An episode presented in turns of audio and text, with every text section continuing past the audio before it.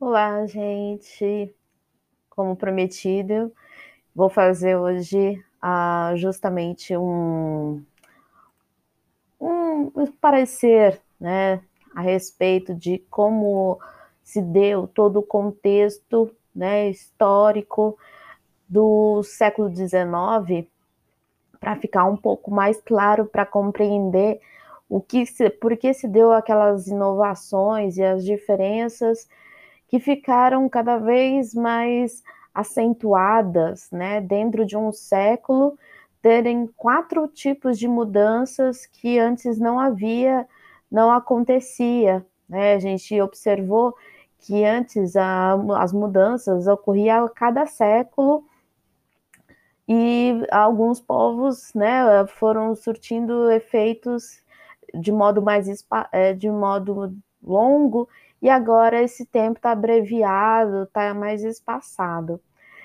Sobre a, uma das coisas que a gente precisa entender, né, que quando nós estudamos o século XIX, ele, ele na verdade, ele é dividido, né, pela parte é, do contexto histórico, né, então a gente viu ali é, o período do, do Império, do Romantismo, né, do, da Era Vitoriana e da Belle Époque. Sobre o contexto histórico, é, social, econômico e cultural, nós temos uma outra nomeação, né? É Império, Romantismo, Segundo Império e final do século, tá? É, se a gente for falar do começo, né, de como a gente tem ali uma mudança revolucionária, a gente tem justamente pela mudança que veio da Revolução Francesa, né, onde nós temos ali as mudanças mais significativas na sociedade do século XIX, transformou totalmente a economia, a comunicação, a arte, e isso refletiu na moda também, e foi o momento que a gente viu as máquinas evoluindo, né, otimizando várias atividades que antes a gente não é, tinha praticamente tudo manual. O Império ele é caracterizado pelo reinado de Napoleão I, né? É um imperador que é, veio proibir, fazendo algumas proibições com relação à parte estética, né? Então a gente tem, por exemplo, a proibição de importação da, do tecido de musseline, né, da Índia. É o momento que ocorreu uma melhoria econômica significativa por causa desse império, né, e a gente tem a destruição desse imperador em 1814, tá? Sobre, é, sobre isso ainda, né, a gente tem ali esse quadro político, né, sendo mudado, porque também foi a partir daquele momento que se aboliu totalmente a servidão, né, os direitos dos, dos feudais, e a gente tem a proclamação dos princípios universais, né, da, da, da liberdade, igualdade e fraternidade, tá? Que é né, Liberté, Égalité, Fraternité, que é a frase de autoria de Jean-Jacques Rousseau. Né? A França, né, ela justamente ela se torna um desses epicentros, né, e ela abriu em 1789 um longo período de convulsões políticas do século XIX, passando então por repúblicas, uma ditadura, uma monarquia constitucional e então dois impérios, né?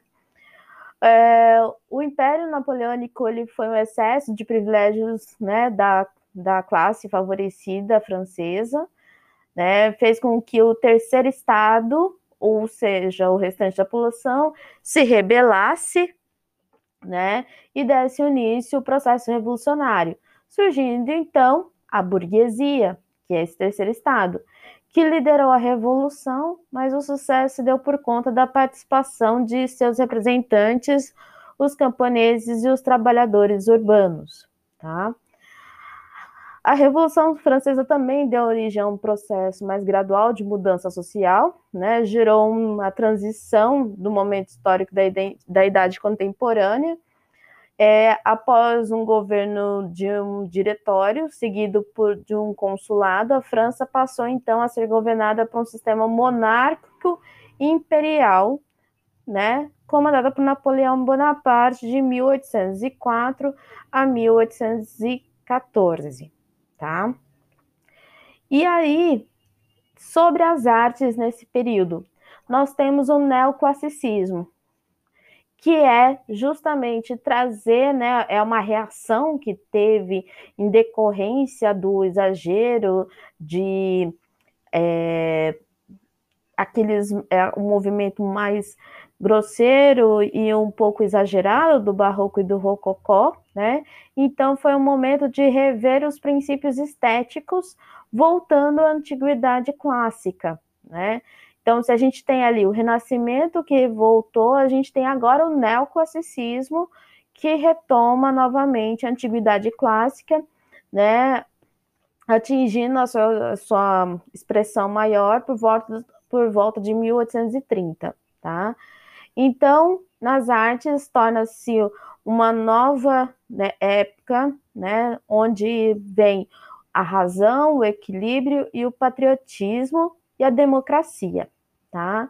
Esses foram os elementos utilizados para reelaborar toda a cultura a partir de um modelo mais idealizado na antiguidade clássica greco-romana, tá?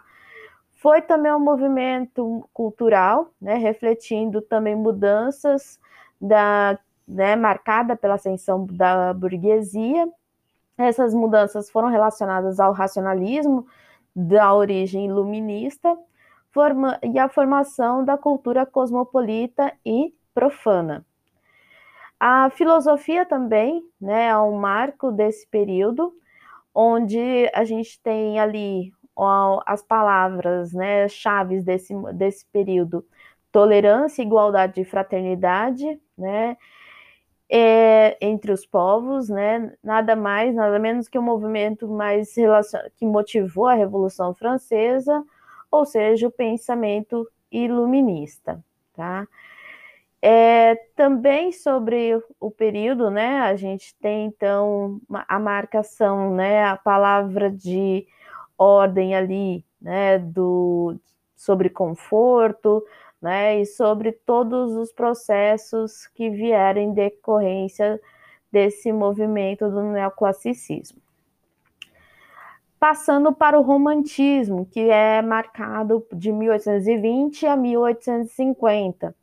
Ele é mais um movimento intelectual e artístico ocidental, né, a partir do início do século XIX, fez prevalecer a imaginação sobre um espírito mais crítico, isso tanto na música quanto na literatura, nas artes plásticas e também refletiu na moda.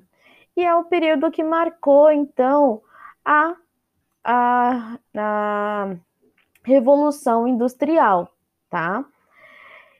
Esse período né, do romantismo, ele vem justamente com um período né, que veio de, né, conta como um período de restauração né, em decorrência de daquele movimento anterior, né, de império, para esse movimento agora onde a gente tem a burguesia ganhando cada vez mais destaque e marcando, portanto, né, o, a, a classe industrial. Depois, nós temos o Segundo Império, que é Napoleão, é, regida por Napoleão III tá? Ali a gente tem um desenvolvimento maior da educação, das reformas sociais, experiências e experiências democráticas, comunistas e religiosas, né? A presença do agnosticismo, né, como uma forma de uh, uma, a religião agnóstica, o transcendentalismo, o pragmatismo e o imperialismo, tá? Sobre esse período, né, a gente tem que observar, né, a respeito justamente do, né, do, de como foi a assimilação, né, para o que era justamente esse período da, né, que na, na moda a gente chama de era vitoriana, e que mostra muito a respeito da industrialização também, né, que ela se torna marcante, isso a gente vê justamente pelo início da presença né, da, dos primeiros estilistas, né, como Worth, por exemplo, que foi de muita é, importância, né, e justamente a gente tem ali a presença do comércio, né, é o começo da nossa sociedade do consumo, e isso faz, se está produzindo, temos o comércio, Agora a troca era em valor, né, com relação a dinheiro, né, a uma, a uma troca de valores. E isso fomenta os negócios e fomenta cada vez mais o, o consumo. E ali a gente tem então a total ascensão da burguesia, tá? E depois, né, já para mais para o final do século, nós temos aqui né? A primeira máquina de costura sendo patenteada, né, pelo, pelo Singer, a, os trens a vapor e o telégrafo também, tá? É, esse final do século, ele vem justamente, né, mostrando um pouco mais de um, um gosto, né, de... É, informações de uma nova novo aspecto artístico também, né, que é justamente a arte nouveau, tá? A arte nouveau, ela é presencial pelo gosto, né, de curvas, de elementos mais orgânicos, totalmente ornamentada, né? A gente passou por um período que era totalmente limpo, né? E veio novamente querer esse movimento totalmente acentuado do curvo, né? Ou, né, como os, os americanos chamam de modern style, né? E isso mostra uma, uma mudança de valores, né? Das, dos novos ricos, daqueles que estavam lucrando agora com o comércio e com os negócios e que assimilou muito bem essa nova parte de artes, tá? Então, essas são as informações referentes então ao século XIX, que são muito pertinentes porque demonstra ali foi o início da fomentação, da aceleração de tudo que a gente vai presenciar a partir do século XX. Né? O século XX foi um aprendizado pontual de década a década daquelas presenças estéticas, presenças é, econômicas que foram muito características você observar uma datação, né?